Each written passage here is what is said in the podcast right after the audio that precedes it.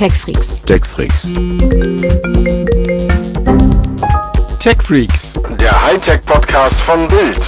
mit Martin Eisenlauer und Sven Schirmer. Hallo und herzlich willkommen bei TechFreaks, dem Hightech-Podcast von Bild. Ja, auch ich bin wieder dabei, Sven Schirmer. Und wie immer am anderen Ende der Republik äh, lümmelt sich rum der. Martin Eisenlauer. Genau, da ist er.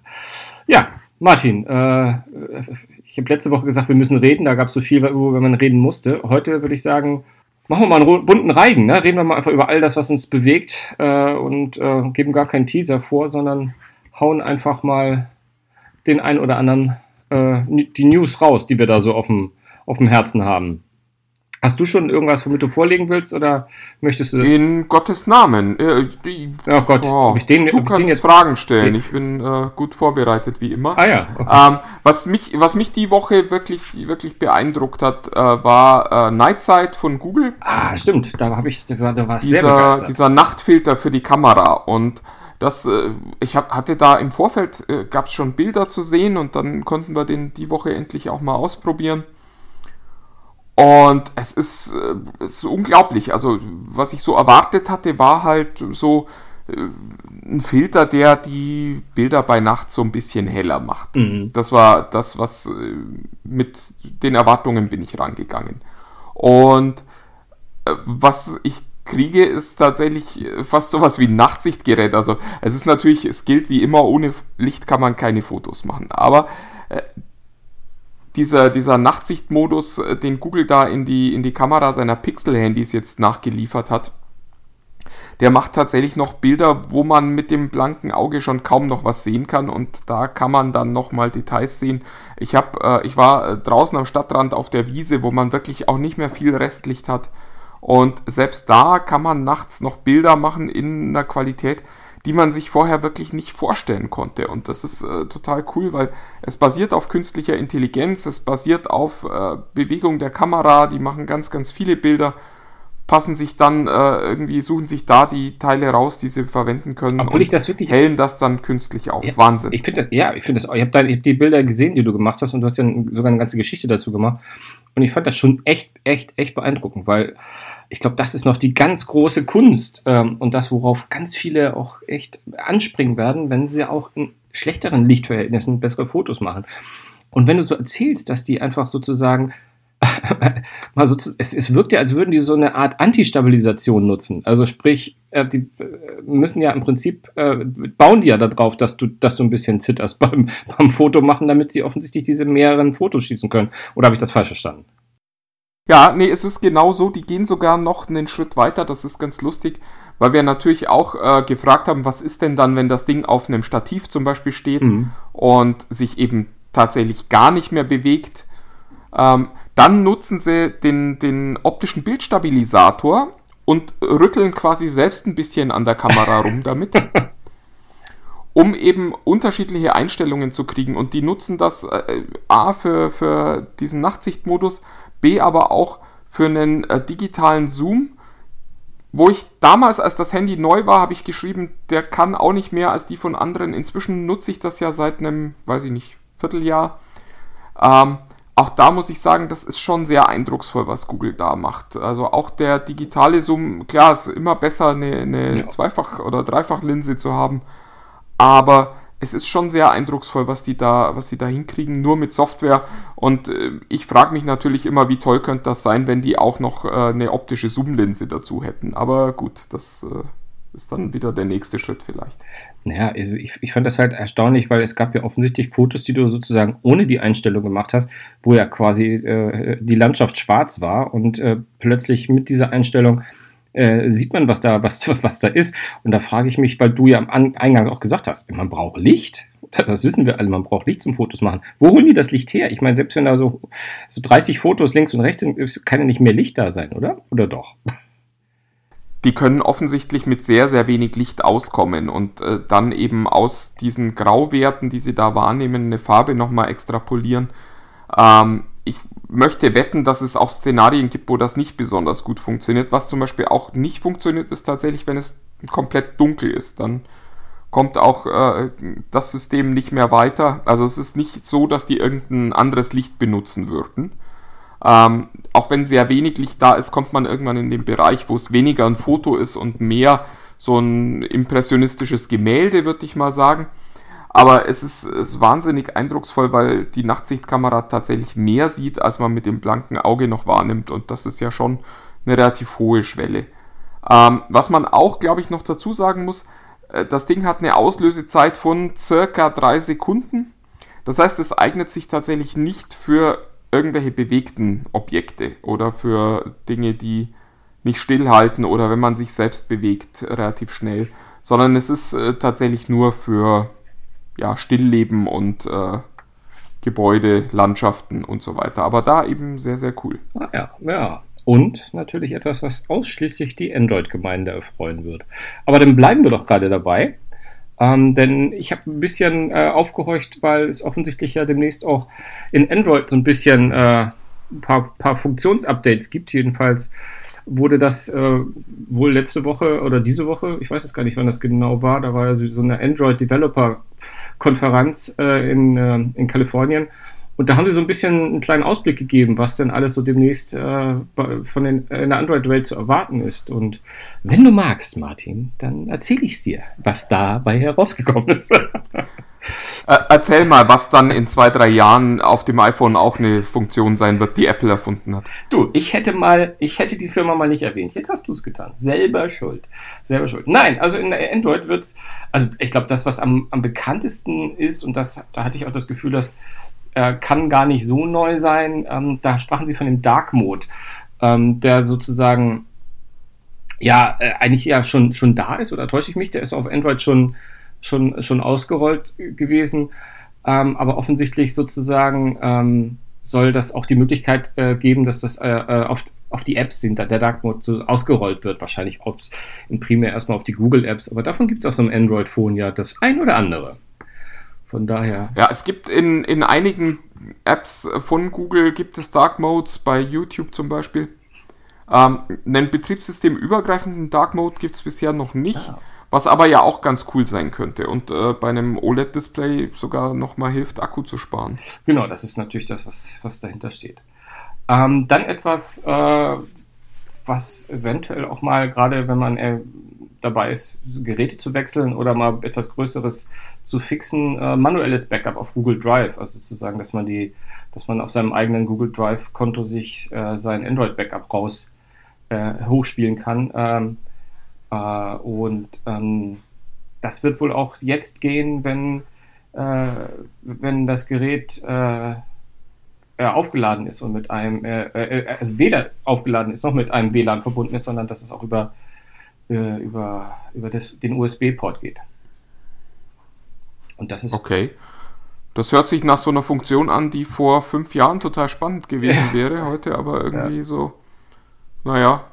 Äh, wobei wa wahrscheinlich gibt es Firmen, die das ganz toll finden, wenn sie dann viele Geräte auf einmal äh, da wieder in den gleichen Zustand bringen können ja, per Kabel. Ja, aber ich glaube, für den Privatnutzer ist das jetzt keine Nachricht, wo jemand sagt, oh toll, endlich. Ja, etwas, was, was mich als, als, als iOS-User nicht so präsent ist. Ich kenne zwar Android, aber nutze es nicht täglich.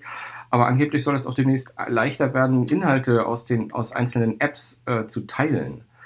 Ähm, da soll es wohl ein total äh, ein Re Redesign geben, äh, dieser In-App-Teilen-Screen-Möglichkeit irgendwie, wo sozusagen auch ähm, du tief in den Apps auch mal äh, Inhalte teilen kannst mit anderen, die neben dir stehen, über Bluetooth, über what, whatever, wahrscheinlich WhatsApp, all diese ganzen Kletterer-Dutch. Ähm, aber das ist wohl, das, das wird wohl zum nächsten Android noch nicht kommen, sondern erstmal im übernächsten. Ich weiß nicht, wo da das Problem ist. Äh, ich finde es eigentlich ganz spannend. Äh, wenn ich, also in iOS ist es zumindest der Fall, dass man fast aus jeder App, so wie etwas teilbar ist, man es in so einem Menü hat und wenn eine andere App installiert ist, findet sie sich dort auch und dann kannst du das irgendwie entweder bei Telegram oder WhatsApp oder wo auch immer teilen. Ja, ja, das äh, gibt's äh, bei Android auch schon, äh, mein lieber Sven. Ähm, das dachte ich mir, aber ich, ich, ich, ich, ich glaube seit, seit Version 2 oder so. Ähm, ich weiß es nicht, vielleicht äh, ist es ja auch die Möglichkeit, Dinge zu sharen, die nicht vom Hersteller der App als shareable gekennzeichnet sind. Das wird dir tatsächlich Sinn machen, mhm. wenn man dann eben auch mal in einem Videospiel zum Beispiel sagen kann, hey, share doch mal eben einen Screenshot, den ich gerade gemacht habe oder so. Aber da muss offensichtlich sich mal jemand äh, damit auseinandersetzen, der Android auch schon mal benutzt hat und nicht in dem äh, sicheren Wissen lebt, das überlegene Betriebssystem zu nutzen. Ja, ähm, ja. was ich noch gehört habe, ist, dass äh, man Updates machen kann, äh, während äh, man die App benutzt. Das finde ich sehr, sehr schlau. Ja, das fände ich übrigens auch auf anderen Systemen sehr schlau, weil das ist ja in der Tat groß, dass, äh, der, der Fall, dass so ein, nicht nur so ein Android, aber auch so ein IO-Update gerne mal ein Gigabyte groß sein kann und das dauert natürlich dann seine Zeit, ehe das, ehe das alles einmal durchgelaufen ist äh, und das äh, Handy sich neu gestartet hat. Und ja, und da scheint es wohl während des Updates demnächst möglich zu sein, weiterzuarbeiten. Und das ist schon, könnte ja mal ein bisschen praktischer sein. Ohne Frage, ganz ohne Frage. Ja, was gab's noch Schönes Neues die Woche, Sven? Die Woche, die Woche. Du, du hast, du hast SkyQ mal ausprobiert, sagtest du. Oh ja, ich habe also SkyQ probiere ich sogar seit mehreren Wochen aus. Ähm, aber äh, die Kollegen von Sky sind ja momentan extrem umtriebig, äh, ähm, äh, da das Ganze auszubauen. Ich hab, bin immer noch ein großer Kritiker von, von der Oberfläche. Ähm, aber wer von der alten Oberfläche bei Sky kommt äh, und jetzt da sozusagen ähm, dieses Sky Q hat, was deutlich moderner daherkommt, das ist schon ein Fortschritt. Also das ist schon mal ein ganz weiter äh, Schritt nach vorne und ist auch, äh, äh, wie man immer so schön sagt, sie bemühen sich redlich, aber ich finde das immer noch ein bisschen ja, äh, sie haben versucht, viele Funktionen, die sie sozusagen, weil sie, sie haben halt noch eine alte, alte Fernbedienung und haben die auch noch jetzt abgedatet und sie immer noch so gelassen, ähm, wo die Funktionen nicht mehr an derselben Stelle liegen, wo sie vorher waren und sie zu, diese zu finden, also einfach mal so ein simples von einem Kanal zum vorigen Kanal immer hin und her springen. Das war früher relativ leicht möglich mit der Zurücktaste, sehr intuitiv. Und das ist jetzt versteckt oder dass du in irgendwelchen Serien mal versuchst, äh, auf das Original zu gehen. Da muss man wirklich ganz groß überlegen, dass man dafür das Fragezeichen drückt, was man vorher eigentlich so gut wie nie gedrückt hat. Und das sind so einige Sachen, die da halt noch von der Usability her äh, sein können. Aber das Interface hat sich schon mal deutlich verbessert. Ähm, jetzt, jetzt gibt es ja seit neuestem die SkyQ Sprachfernbedienung, die, äh, wie ich es eben angedeutet habe, eine 1 zu 1 Kopie der alten Fernbedienung ist, ähm, lediglich auf der Seite noch eine, eine Taste hat, mit der man halt das Mikro, das jetzt auch integriert ist, aktivieren kann und dann ähnlich wie bei, ich kenne es von Fire TV, äh, Taste drücken und dann ähm, äh, etwas fordern. Das klappt, äh, äh, das klappt mal, mal gut, mal schlecht, mal weniger schlecht. Also es ist so, ja, es, ich, muss sagen, das ist, äh, ach ja, ne? Äh, so, eine, so, so, so, eine Art und Weise, wo ich sage, hm, das hätte man auch alles irgendwie anders haben können. Aber ich habe sowieso immer mit Sprache Probleme, von daher, das wirst du, das wirst du bestätigen können. Ähm, diese Spracheingaben, die, die zicken immer wieder rum, auch bei Amazon. Ich finde das echt anstrengend. Aber was man durchaus sagen kann, ist, dass die äh, im deutschen Fernsehraum jetzt gerade extrem Gas gegeben wird. Ne? Also Sky Q hat jetzt für, angekündigt, mit Netflix zusammenzuarbeiten. Das ist per se natürlich eigentlich, wird alles andere als eine große News, weil wenn man wenn man äh, so wie Sky ja angetreten ist, so eine Plattform zu sein, die so eine Art Multi-Plattform-Strategie darstellt, da braucht man das auch. Habe ich jetzt aber auch ausprobiert und geht in der Tat äh, ziemlich gut sogar und ist äh, für Sky-Kunden, der ich ja schon bereits bin, äh, einfach mit drin. Ähm, das, ist, das ist okay. Heute haben sie angekündigt, dass Spotify auch integriert wird. Also die geben einfach mächtig Gas und versuchen da äh, so den Amazon TV, Fire TV ein bisschen Apple TV den, den, den Rang abzu, abzugraben ähm, von äh, ja, die eierlegende Wollmilchsau, wenn es um Streaming geht. Aber da gibt es auch eine. Was ich übrigens strategisch für total dämlich halt, um das mal ganz deutlich zu sagen. Ähm, du musst doch eigentlich da sein, wo deine Kunden sind und nicht sagen, wir versuchen einige unserer Kunden irgendwie noch enger an uns zu binden. Ja, ich, ich weiß es gar nicht. Ich weiß es wirklich nicht. Also die Idee dabei muss ja bei, also bei, zumindest was Netflix und Sky betrifft, die haben da ein richtig großes Fass aufgemacht und eine Präsentation, weil die sich auch sehr tief verzahnt haben. Netflix, äh, Sky-Kunden kriegen Netflix auch günstiger und so weiter. Und Netflix ist halt nicht nur eine einfache App, sondern die ist wirklich tief in diese Box integriert. Ähm, ich glaube, die erhoffen sich davon, dass Leute sagen, irgendwie, oh, wenn es mir jetzt so leicht gemacht wird, dann nehme ich doch Netflix noch mit oder vielleicht sogar umgekehrt. Dann, äh, ich wollte schon immer mal Sky, Netflix finde ich cool und ich, hab, ich denke mal, dass sie da sich solche Sachen ausrechnen, wenn die diese Multi-Anbieter-Strategien fahren. Und ich meine, guck dir an, da müssen wir eigentlich auch mal drüber reden, was die Kollegen von, von der Telekom gerade machen. Die Oh Gott, ja. Die, mal, ja. die malträtieren uns ja quasi äh, komplett. Also, ist ja egal, welchen Sender man einschaltet und egal in welcher Senderfamilie man gerade ist, man bekommt ja immer diese beiden Pappnasen mit Magenta TV angezeigt. Und ähm, die machen ja das Gleiche. Das ist ja, äh, Telekom geht ja mit der gleichen Strategie raus. Netflix, Maxdome, äh, Spotify, äh, Sky, wir haben sie alle, kommt zu uns, äh, ihr braucht keine andere Box mehr. Warum sie dann allerdings, und das muss ich an dieser Stelle einmal kurz loswerden, warum sie von diesem eigentlich, wie ich finde, wie ich wirklich finde, ich hatte dir das auch schon mal gesagt, coolen Namen Entertain zu Magenta TV kommen, ist mir ein absolutes Rätsel.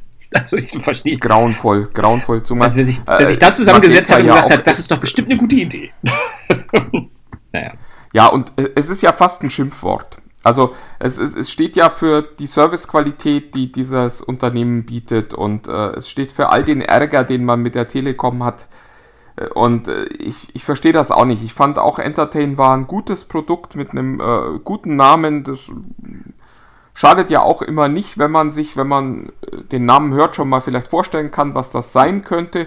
Unter Magenta TV kann sich, glaube ich, kein Mensch was vorstellen. Unter Entertain hat man zumindest schon mal so eine Idee.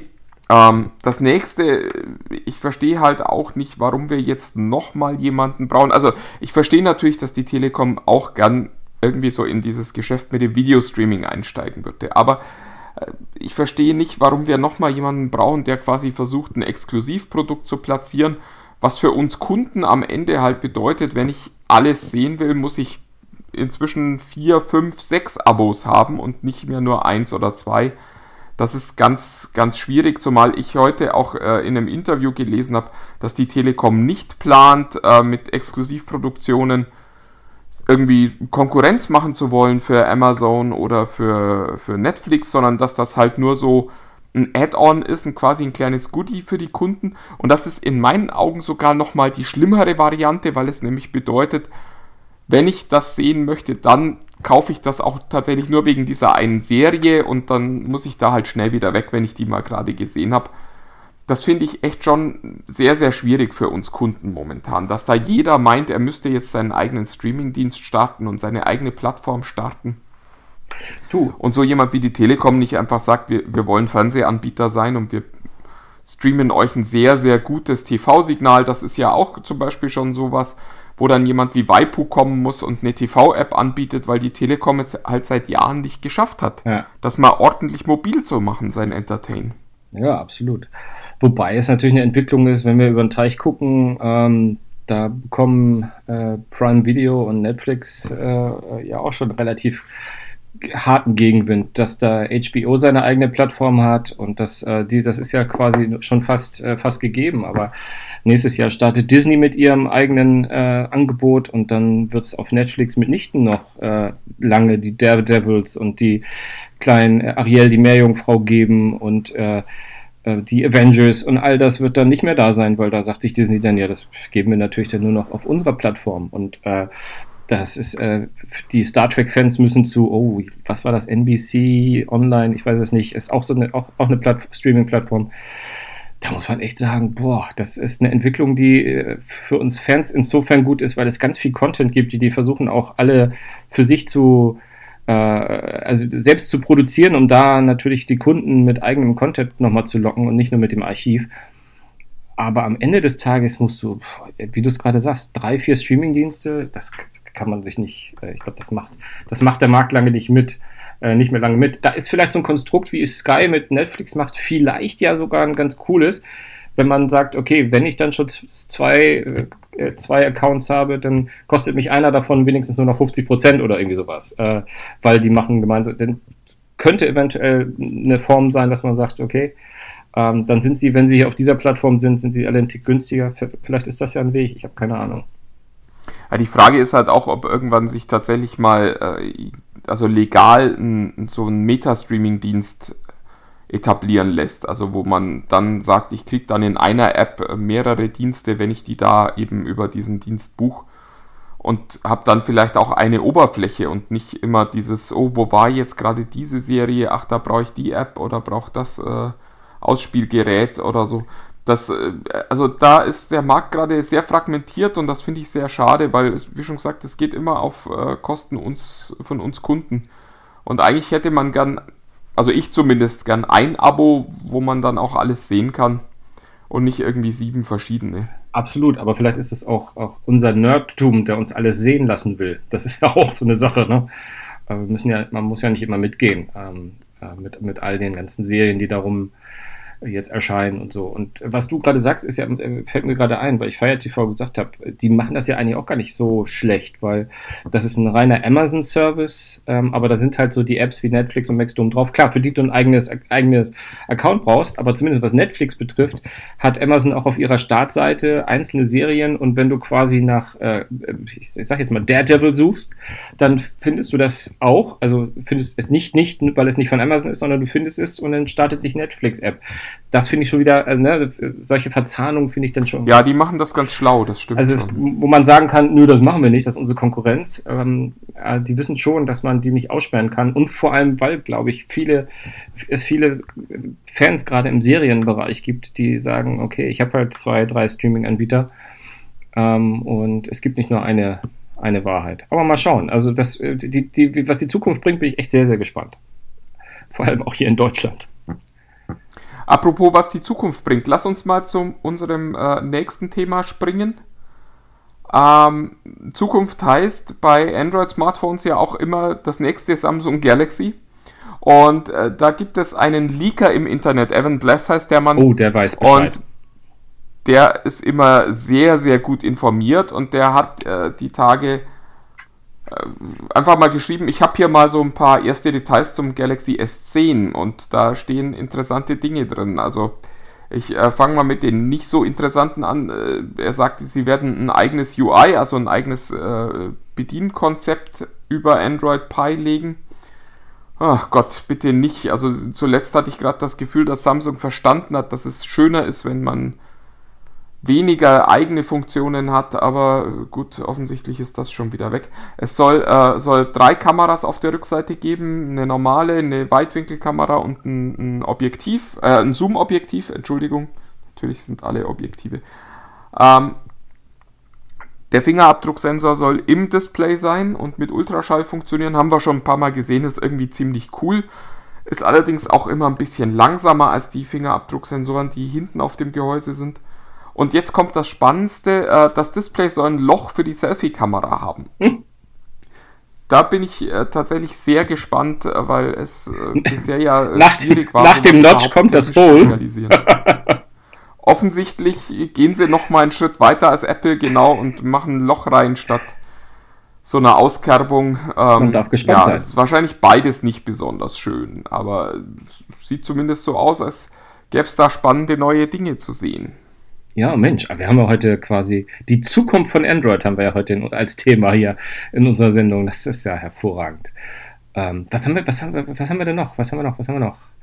Äh, die Zukunft, die Zukunft, äh, ein bisschen was Lockeres. Ich habe also gehört, dass es, dass Westworld 3 quasi in der Planung ist. Ich meine, wir zwei sind große Westworld-Fans. Ähm, da wird einiges gemunkelt, wer dabei sein soll. Ähm, unter anderem Aaron Paul, den wir alle aus Breaking Bad kennen, ähm, was ich, worauf ich mich sehr, sehr freue, den finde ich cool.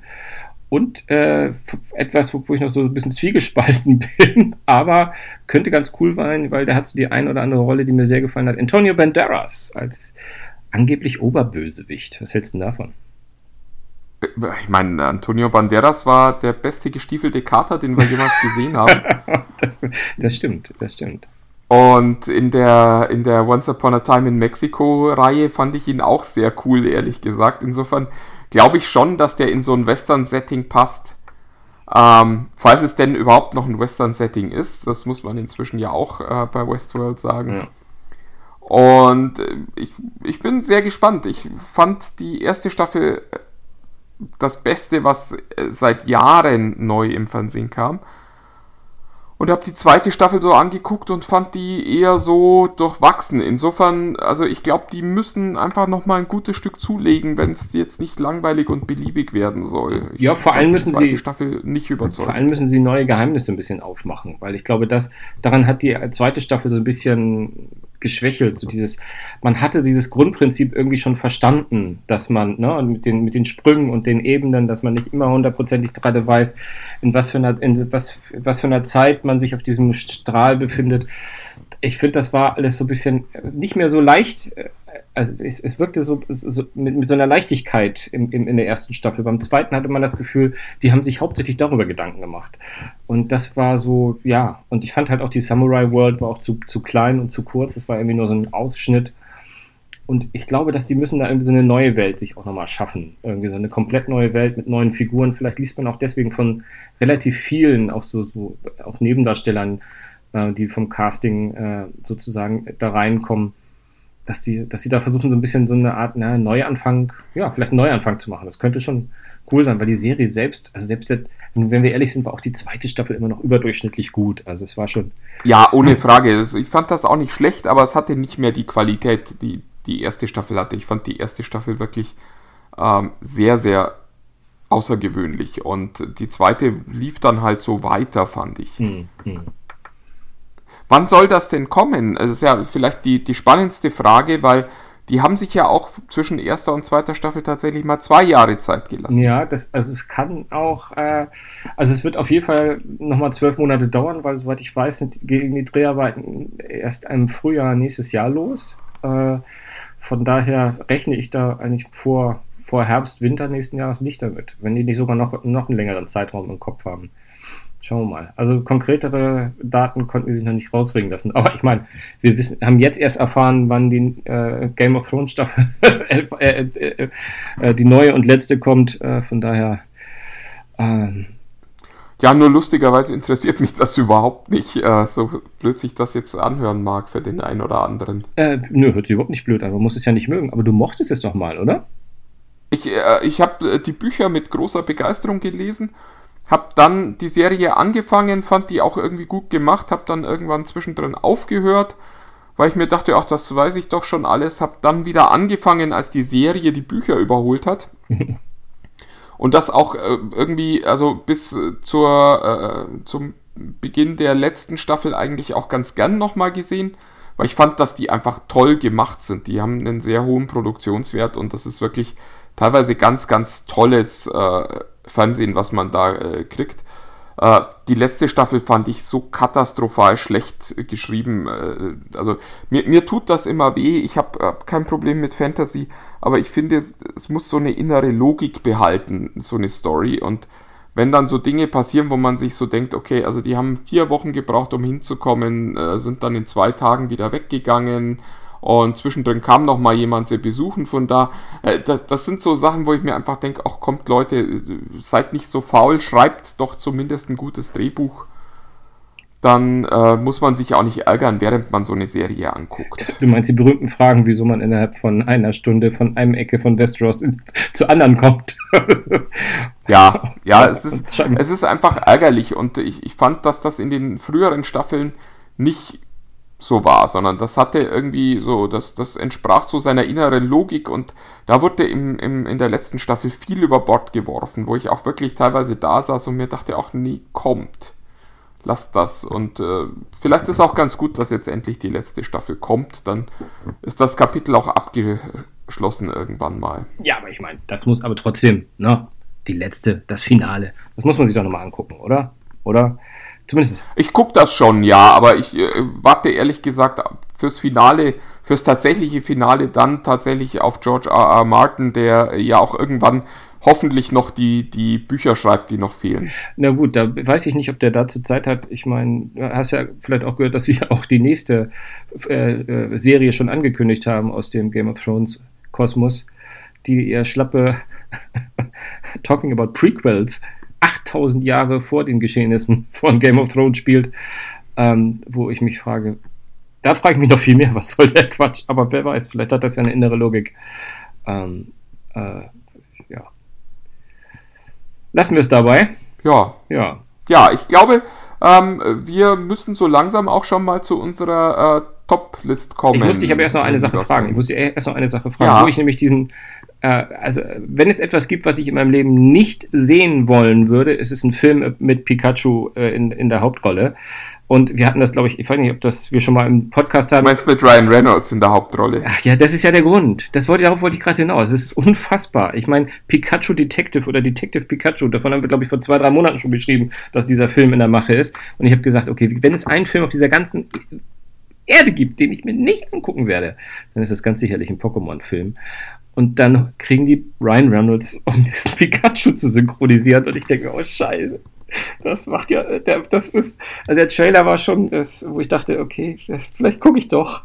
Das ist einfach, äh, ich weiß nicht, was der Ryan Reynolds geschafft hat, äh, wie er das gemacht hat. Aber der, der hat sich irgendwie so in, in, in, in mein Herz und ich weiß ja, in deins sowieso reinge, ja, schnackt eigentlich, ne? Ist ja mein, sein Gesicht ist ja meistens gar nicht zu sehen, egal wo er auftritt dieser Tage. Ja, ähm, aber dann frage ich dich doch mal, wenn wir bei Pokémon sind, frage ich dich doch mal, hast du eigentlich mit diesem neuen Pokémon-Spiel schon mal irgendwas im, äh, am Hut gehabt hier für Switch, oder? Pokémon Let's Go? Kann man das, taucht das was? Let's Go Pikachu. Ja, ähm, äh, Bertram hat schon gespielt und ich habe ihm so ein bisschen über die Schultern geguckt. Äh, ich muss sagen, so das große Sammelfieber ist bei mir nicht ausgebrochen. Also es scheint eine, eine sehr, also optisch verbesserte Übersetzung dessen zu sein, was man für den Game Boy schon hatte. Also die klassische Pikachu. mit äh, relativ wenig neuen Features. Ich, ich glaube, dass die Fangemeinde es trotzdem toll finden wird. Es ist aber, glaube ich, auch kein Titel, wo man sagt, da erschließt Pokémon nochmal neue Zielgruppen für sich und da kommen plötzlich Leute ums Eck, die bisher sagten, ich will das nicht und äh, werden dieses Spiel lieben, sondern ich glaube, es ist, es ist mehr von dem, was man schon kennt und was man schon äh, ja auch liebt teilweise.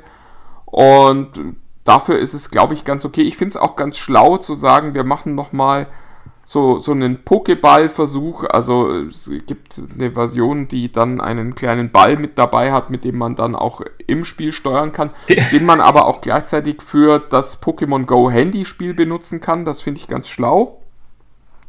Aber es sind alles Gadgets und ich, ich wie schon gesagt, ich glaube, die Fans werden es gern spielen.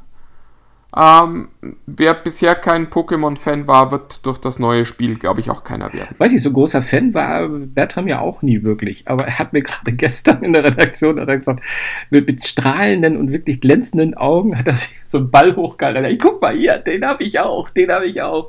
Und, das, und dann habe ich natürlich, ich, wenn ich sie ein bisschen kenne, dachte ich, oh, so ein Pokéball, ja.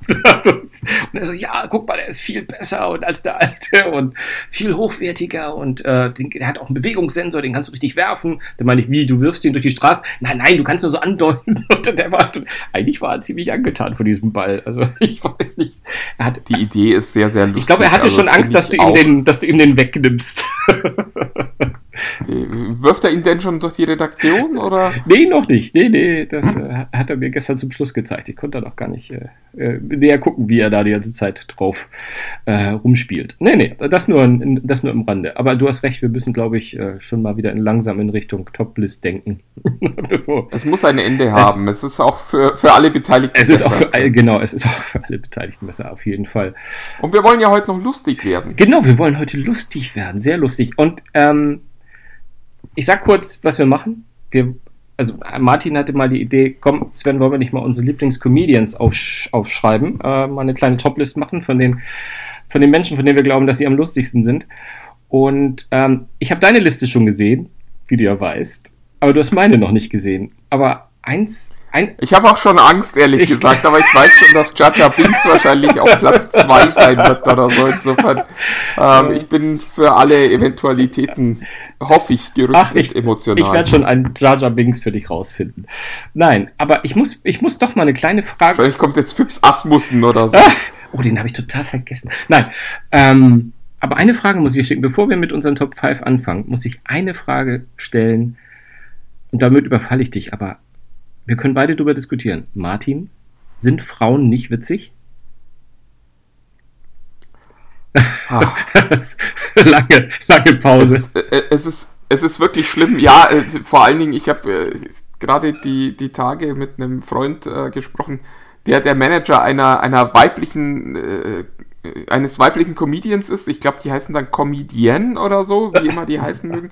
Und da, da fiel es mir auch auf, ähm, dass es wahnsinnig wenig Frauen gibt, die äh, eine, eine äh, Karriere als, als äh, Komiker anstreben.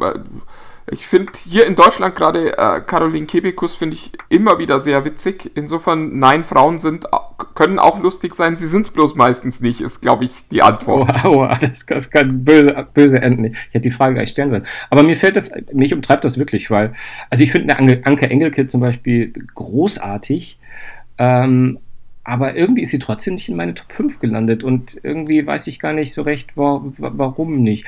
Was, wobei ich dazu sagen muss, ich habe auch äh, Deutschland und USA und Großbritannien, ich habe das einfach mal alles zusammengenommen, ähm, was, was die Liste ein bisschen schwerer gemacht hat, finde ich. Ich glaube, fast hätten wir eine Liste Deutsch und eine Liste international machen können. Aber. Also ich glaube, ich hätte keine fünf guten deutschen Comedians gefunden. Da oh doch, glaube ich, schon Oh doch, wir können ja, wenn wir unsere fünf gemacht haben, nochmal zwei, drei in, in den Raum schmeißen, ohne außer Konkurrenz. Aber ich habe Aber mir, mir fiel die Liste tatsächlich auch sehr schwer und ich habe mich jetzt tatsächlich auf die Leute auch äh, konzentriert, die klassische Stand-up-Comedy auch machen. Also nicht Leute genommen, die lustige Filmchen machen oder so. Das habe ich nicht. Sondern ich nicht. Äh, tatsächlich Comedians, also im klassischen Sinne. Ja, also drei von meinen Vieren haben das, haben, das und machen das auch, aber lass uns einfach loslegen. Lass uns loslegen. Genau, sagen wir deine fünf. Ich fange mal mit meiner Nummer 5 äh, an. Das ist Bo Burnham, ähm, amerikanischer, sehr, sehr junger Comedian noch, der wahnsinnig viel mit Musik macht und äh, dabei unglaublich talentiert ist. Also der, der es tatsächlich schafft, mehr oder weniger den ganzen Abend äh, singen und äh, sich bewegen zu können und dabei trotzdem ein gutes Comedy-Programm macht, das auch äh, sehr böse ist und äh, wo man immer wieder so äh, sich überlegt, darf ich jetzt eigentlich noch lachen? Ja, äh, ich kann nur sehr empfehlen, Specials gibt es bei Netflix zu sehen. Wer Lust hat, schaut da mal rein, der ist wirklich toll. Ja, meine Nummer 5 ist, und da äh, hatte die, die stand da schon, bevor ich die Frage gestellt habe. Ähm, ich habe nämlich in der Tat doch eine Frau äh, in den Top 5 mit drin. Allerdings ein bisschen äh, im, im Duo mit einem Mann, der das auch alleine vielleicht verdient hätte für jüngere, für jüngere Sachen. Ich rede von Tina Fey ähm, und Alec Baldwin. Ähm, beide haben zusammen in einer, einer Serie mitgespielt, die sich 30 Rock genannt hat, die, die ich sensationell fand, die hinter den Kulissen einer ja, Saturday Night Live Show sozusagen äh, ähm, äh, spielt und wo sie die Gagschreiberin war, was insofern lustig ist, weil sie das halt auch für Saturday Night Live war und zuweilen auch immer noch ist. Ähm, das sind ja immer solche ganzen Teams, die das machen. Und die hat sich mit Alec Baldwin da meist äh, sich selbst äh, sogar von ihr verfasst, die äh, Dialoge hin und her geschrieben. Und die, finde ich, ist eine der ich finde, der lustigsten und witzigsten Frauen, die es gibt. Und ich kann auch äh, eine Reihe, die nicht immer witzig ist, empfehlen, zumindest den Part, wo sie dabei ist, von Jerry Seinfeld, der nicht in meiner Liste ist. Comedians in Cars Getting Coffee. Äh, da gibt es die ein oder andere Perle, die meistens gar nicht an Jerry Seinfeld liegt, sondern an den Gästen, mit denen er von A nach B fährt.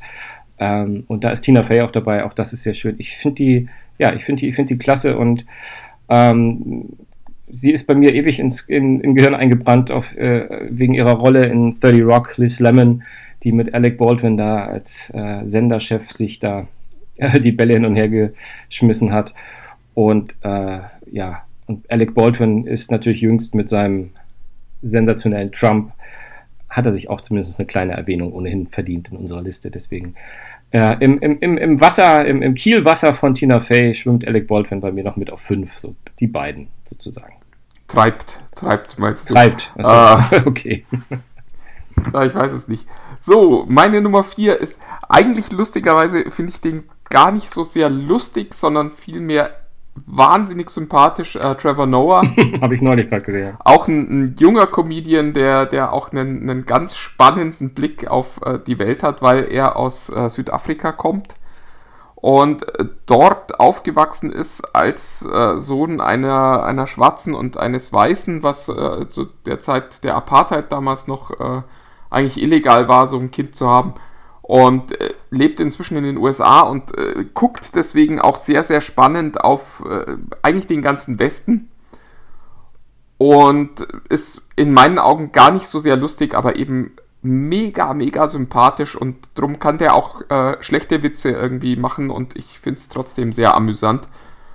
Ja, Trevor Noah, Trevor Noah. meine Nummer 4.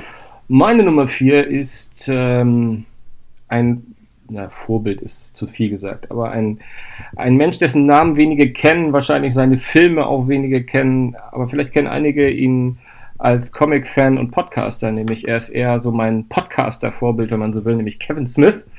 Ähm, seines Zeichen, tja, ich glaube, man kann sagen, Independent-Filmer, ähm, Profi-Podcaster mittlerweile, ähm, macht diverse Podcasts, hat, wenn man so will, Podcast äh, in, in Amerika, also gerade so Entertainment-Podcasts groß gemacht. Ist ein unfassbar lustiger Typ, ähm, hat Übergewicht, wie wir beide, also zumindest wie ich noch, du ja bald nicht mehr. Und ähm, es ist. Naja, bisschen ist noch. Und er verkörpert, er verkörpert ganz viel von dem, was ich, er hat einen ganz, äh, ganz schrägen Humor, ähm, äh, weiß über Dinge zu lachen, er hatte gerade einen, Herz, einen Herzanfall, äh, einen relativ schweren ähm, und äh, weiß darüber immer zu lachen und nimmt das Ganze, etwas, was wir beide auch gerne mögen, wenn es mal nicht so gut läuft, äh, mal auch mal das Ganze mit, mit, mit einer Spitzenzunge begleiten.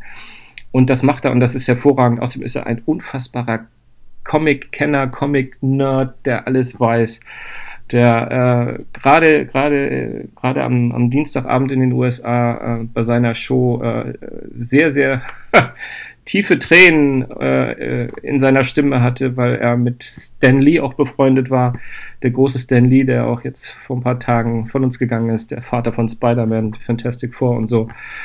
Und ähm, der schafft es immer, in, in, in, auch in den schlimmsten Zeiten irgendwie äh, das positiv zu sehen und, und sich mit einem, mit einem, netten Spruch das zu machen. Seine Filme werden viele, also wie er auch immer selbst sagt, er wird nie bekannt werden durch seine Filme, obwohl er Filme mit Ben Affleck, Bruce Willis, all das hat er gemacht. Ähm, er ist der Mann, der Dogma gemacht hat, den kennt man vielleicht noch. Äh, ein paar Nerds kennen vielleicht noch Clerks und, und Moral Rats, aber auch sowas wie Yoga Hosers.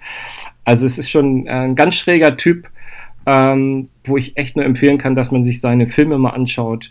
Die sind immer ganz nah dran an dem, was vor allem wir so verkörpern, nämlich Nerds, die sich mit solchen Themen wie Superhelden, Raumschiffe, Fantasy auseinandersetzen und, und das gerne mögen und das gerne durchleben. Und das ist etwas, was auch seine, seine Filme und sein Werk immer sehr durchzieht. Ähm, sie, quasi sich selbst und uns ein bisschen mit dem Augenzwinkern auf die Schippe zu nehmen. Meine Nummer 4. Ja, ähm, ich mach mal weiter. Ich komme jetzt zu meinem einzigen Deutschen, der bei mir die Liste gemacht hat, ähm, aber durchaus auch äh, vollkommen zu Recht. Ähm, das ist Dietmar Wischmeier. Ich glaube gar nicht so super bekannt auch. Aber äh, einer dieser, dieser Menschen, die mit äh, Worten wirklich wehtun können und ähm, vielleicht auch töten, ich weiß es nicht. Ähm, einer der Comedians, der wirklich äh, so, so knallhart äh, hinguckt und äh, die Wahrheit sagt und man, man steht äh, immer wieder da und denkt sich, das hat er jetzt gerade nicht gesagt. Ähm, er arbeitet für die Heute-Show, ist äh, irgendwie auch so ein bisschen das Gehirn gewesen, das äh, Kalkofe in, in die Branche gebracht hat und immer wenn Kalkofe so richtig böse ist, höre ich den Wischmeier in ihm. Er arbeitet auch für viele andere Comedians, ist zum Beispiel der Grund, warum äh, Alexander Olm gelegentlich mal lustig ist. Das ist dann immer dann, wenn er sich anhört wie Dietmar Wischmeier. Alex Alexander Olm oder Werner Figuren. Olm? Werner Olm, Entschuldigung. Ah, okay. ähm, und äh, seine, seine Figur Willi Deutschmann ist für mich eine Legende, weil sie eben so diesen, diesen Kleingartendeutschen äh, wunderbar äh, wiedergibt. Kenne ich, sehr sensationell, ja. War's das schon? Ja, ja ich, also zwei habe ich noch, aber die Ah, ja. würde ich dann erst machen, wenn du deine Nummer drei gibst. Meine Nummer drei ist auch meine, mein deutscher Nummer eins, also nicht meine Nummer eins in Deutschland, sondern der erste Deutsche in meiner Liste. Ähm, das ist Bastian Pastewka. Ähm, vielleicht, Ach vielleicht für dich, Oh vielleicht für dich ja mein Jar Jar Binks sozusagen wieder mal in der Liste. Das ist, äh, ja, ja, ja. Aber Ja, ich, äh, ich, ich kann nicht anders als, als ihn mögen. Ich, ich, ich, ich fühle mich mit ihm irgendwie so ein ein bisschen ähnlich wie Kevin Smith, ein bisschen seelenverwandt. Bastian Pastewka ist jemand, der liebt, äh, der liebt auch die Subkultur. Äh, der, ich ich glaube, ich kenne keinen anderen Prominenten, den man spontan bei Wetten das äh, nominieren könnte und er könnte anhand von zwei Sekunden jede Szene der drei Fragezeichen sofort einordnen, welche Folge, welcher Autor und hat die Welt noch nicht gesehen. Ein äh, absoluter Freak und Nerd und der mit seiner Art und Weise sozusagen und ich mag auch, ich mag sogar seine Sendung Pastewka, wie er sich selbst auf die Schippe nimmt und immer mit dieser und auch dazu und vor allem auch Kollegen äh, dazu bringt, damit mitzumachen und, und sich selbst auch äh, quasi nicht so ernst zu nehmen das finde ich, das finde ich großartig und ich mag Pastewka. Ich finde, er hat, er hat, er hat, hat die richtige Art und Weise, auf die Welt zu blicken und äh, vor allem das Gehen, sich selbst nicht so wichtig zu nehmen. Und das ist etwas, was ich ganz, ganz entscheidend finde, um, um Leute ernsthaft lustig zu finden, wenn man, wenn ich merke, die sind lustig aus so einer Art von Selbstsicht äh, und aus so einer Selbstsicht heraus. Ja, ich mag Pastewka sehr, sehr gerne. Ich mochte den früher auch, bis er eben diese Serie Pastewka gemacht hat. Eigentlich äh, bis zu dem Zeitpunkt, wo ich gehört habe, dass das die deutsche Version von Curb Your Enthusiasm sein soll. Und dafür ist es halt erbärmlich flach. Ähm, ja, äh, ach, was soll ich sagen? Ich gehe mal zu meiner Nummer 2. Meine Nummer 2 ist äh, John Oliver, der äh, bei HBO sitzt und jede Woche ein bisschen die Welt erklärt und das auf eine, eine sehr, sehr amüsante Art und Weise tut. Auch einer dieser Comedians, äh, der, äh, ja, wo man, glaube ich, viel nachdenken muss, wo man, wo man öfter mal da sitzt und sagt, eigentlich, eigentlich sollte ich nicht lachen, eigentlich ist es zum Weinen. Und der eben genau diese Diskrepanz immer wieder nutzt, um Leute zu unterhalten, aber eben auch um zu informieren. Und das finde ich ist äh, die ganz große Kunst dabei. Dieses, äh, das, das Lustige mit dem, mit dem äh, Interessanten zu verbinden. Ähm, ja, einer der ganz Großen in meinen Augen, der leider viel zu selten stattfindet. Ich frage mich, ist eigentlich John Oliver, den ich übrigens auch, äh, im Gegensatz zu dir kann ich ja auch ruhig sagen, wenn ich Sachen von dir gut finde. also John Oliver ist sensationell, ähm, ganz großartig. Ich mag den auch sehr gerne. Ich hatte den auch in Erwägung gezogen. Ich wusste nur nicht, ist er ein Comedian oder ist er eher so eine Art, du würdest sagen, besserer Harald Schmidt. Ich sag mal mal so eine Analogie, das, was, was Harald Schmidt und vielleicht auch der Böhmermann heute äh, so, so machen. So, äh, sind, ist man da denn schon Comedian, wenn man so, so eine Show hat, die die auf der Ebene funktioniert, dass man sozusagen das Tagesgeschehen bissig kommentiert, in andere Kontexte bringt und es damit diskreditiert. Weiß ich gar nicht. Ist es. Also ich, ich finde großartig. Ach, ich, ich weiß es nicht. Das ist, da würde ich gar nicht. Ich habe. Ein klassischer Stand-up ist er ja nicht, ne? So das, was du ja meintest. Der, der kommt aus dem, aus dem Stand-up Ja, und äh, hat sich da seine, seine Sporen verdient, war dann ja quasi der, der Beifahrer von äh, Colbert und äh, nee, also mit Colbert bei der Daily Show und ja, ich weiß nicht, ich finde, das ist ein klassischer Comedian, weil er sich einfach auf eine Bühne stellen kann und lustig sein kann. Ähm, ob da jetzt Harald Schmidt auch schon dazu gehört, weiß ich nicht. Wobei den fand ich teilweise auch sehr lustig, Ja. muss ich. Äh, aber es ist, glaube ich, auch immer, ein, ist, äh, genau wie bei Schmidt auch, ist immer ein Team. Wenn man ein gutes Team hat und lustige Leute hat, das ist ja bei Saturday Night Live auch nicht anders, äh, die sich gute Sachen ausdenken, dann ist man da natürlich schnell bei. Aber äh, wo du John Oliver sagst, möchte ich nochmal Werbung für Seinfeld machen, der, nein, nicht meine Liste erreicht hat, aber dieses Comedians in Cars Getting Coffee bei Netflix, äh, da gehört die John Oliver Folge zu einem, einer der absoluten Highlights, weil äh, eine der lustigsten. weil ähm, äh, in, in all den Staffeln, die es da schon gibt, ich glaube, die sind immer sehr kurz, deswegen gibt es, glaube ich, schon drei, ich weiß es gar nicht, ähm, gibt es halt so zwei, drei Leute, die stehlen einfach Seinfeld absolut die Show.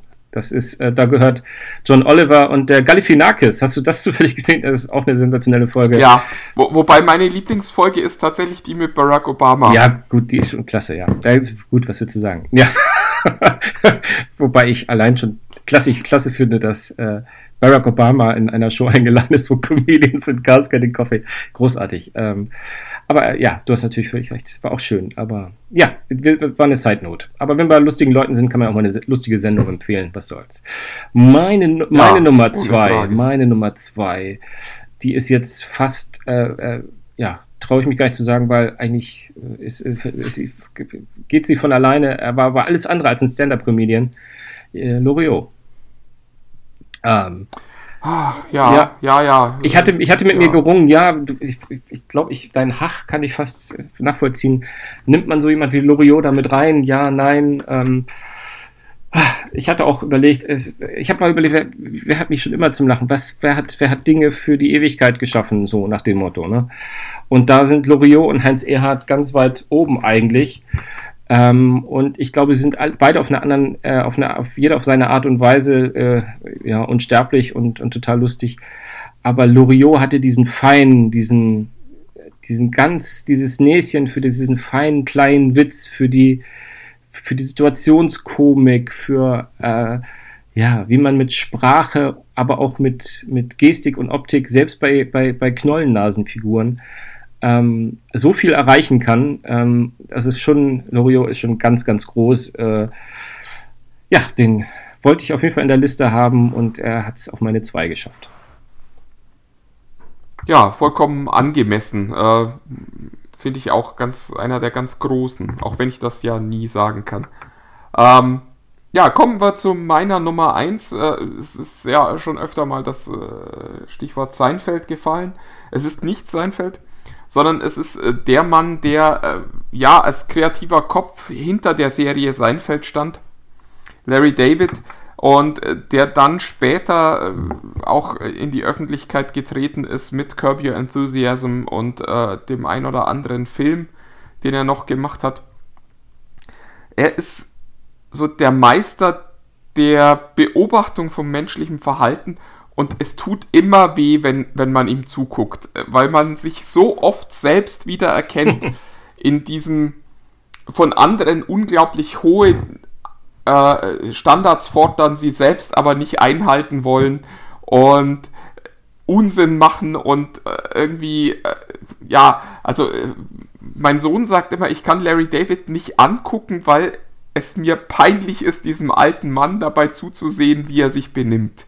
Und das ist eigentlich genau der Grund, warum ich ihm so gern zugucke und weil ich mich in diesem alten Mann halt leider auch viel zu oft selbst erkenne.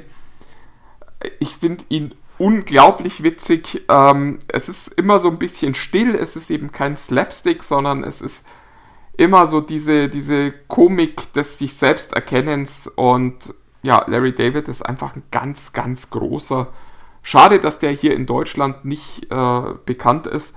Und äh, es ist aber auch leider tatsächlich so, dass Curb Your Enthusiasm auf Deutsch nicht funktioniert. Nee, das kann ich mir auch nicht vorstellen. Wie so vieles, was komisch ist auf Englisch, äh, auf Deutsch nicht funktioniert. Ja, meine Nummer 1 ist ähm, Robin Williams.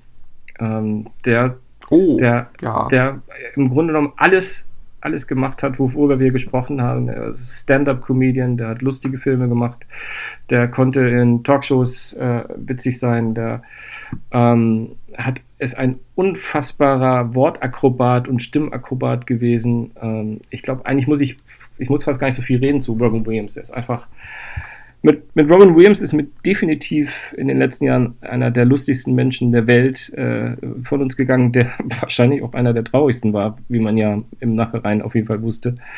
Aber ich fand die, die, die, die Range, die er hat und die Art und Weise, wie er, äh, ja, also ich meine, Morg vom Org kann man als albern empfinden, aber äh, wie er das umgesetzt hat, äh, wie er auch die ganzen Filme, die er gemacht hat, ähm, ich ich habe neulich mit meinen Kindern nachts im Museum gesehen, hatte ganz vergessen, dass der da ja sozusagen die eine Rolle mitspielt und offensichtlich, ja. und offensichtlich auch eine seiner letzten. Als Teddy Roosevelt. Eine seiner letzten Rollen sogar. Ähm, und ähm, dann, das ist dann, selbst da, aber in so einem, einem Popcorn-durchschnittlichen Film merkt man, was für ein großer Schauspieler auch war, weil er, weil er da wirklich diese, mit Bravour äh, diese, dieses Halbernste von diesem Roosevelt und das Skurrile dieser, dieser Situation, dieser Fantasy-Welt toll umgesetzt hat. Aber wenn ich an Robin Williams denke, dann denke ich immer an One Hour Photo, etwas, was total nicht lustig ist, weil er dort, ja. weil, weil, er dort ein, ein, ein, ein, ein Psycho-Killer spielt also das, äh, das ist, du gehst in einen Film, siehst Robin Williams und hast ihn vorher noch niemals auch nur annähernd so ernst gesehen und es ist einfach eine Gänsehaut, wenn ich darüber rede und ich kann jedem nur diesen, und das ist bei einer Comedy-Liste vielleicht jetzt völlig daneben, aber den Film, wer mit Robin Williams in One-Hour-Foto noch nicht gesehen hat, macht es. Es ist äh, sensationell und es stellt alles in den Schatten von Good Morning Vietnam über keine Ahnung, was der alles gemacht hat. Also natürlich viele, viele Dinge, die uns lachen gemacht haben, aber da bleibt einem das Lachen mehr als im Hals. Es ist ein sensationeller Film, generell auch übrigens gut gemachter Film. Robin Williams, meine, meine Nummer 1. Ja, sind wir. Ja, ja, es sind ja ohnehin viele auf der Strecke geblieben. Mir fiel gerade eben noch Steve Martin ein, der wahrscheinlich auch mit in diese Liste Ja, steht auch hätte. auf meiner Liste unterm Strich, ja, ja. Das, ähm, äh, Jim Jeffries liebe ich noch sehr wenn wir von den moderneren sprechen. Aber ähm, ja, also irgendwo muss ja auch mal ein Ende sein. Das, Und das ist, glaube ich, auch ein gutes Stichwort für uns beide hier. Ja, ach, ich wollte noch ganz, ganz kurz zumindest ein Name-Dropping machen. Ich finde, Happe Kerkeling auch hat kongeniale Momente immer gehabt und hat sie wahrscheinlich immer noch, wenn er irgendwann beschließt, mal wieder was zu machen. Bjarne Mädel als Schotti, klar, der hat eine Rolle, aber der schafft, hat es auch in jetzt weiß ich, denke ich mal an The Office. Hier, hier, wie heißt denn der? Stromberg fand ich ihn sehr, sehr, Stromberg, fand ja. ich ihn sensationell. Der hat diese, der spielt diesen Polizisten in so einer Vorabendserie eigentlich auch jedes Mal ziemlich klasse. Also Bjarne Mädel gehört eigentlich auch, äh, wo du gerade sagst, so zu den jüngeren und neueren äh, auch ja, stimmt, den hatte ich auch komplett vergessen, aber ja, äh, der müsste eigentlich auch mit dabei ist, sein. Also es gibt so, gibt in der Tat ein paar, ist ein weites Feld. Aber gut, es ist immer, ein, immer eine Momentaufnahme, die wir da machen. Und diese Aufnahme, ich gucke gerade, müssen wir ganz schnell reden, um unter einer Stunde rauszukommen. Deswegen würde ich mal sagen, ähm, verabschieden wir uns bis nächste Woche. Und äh, ich sage einfach mal Moin und Tschüss. Ja, bis dann. Tschüss.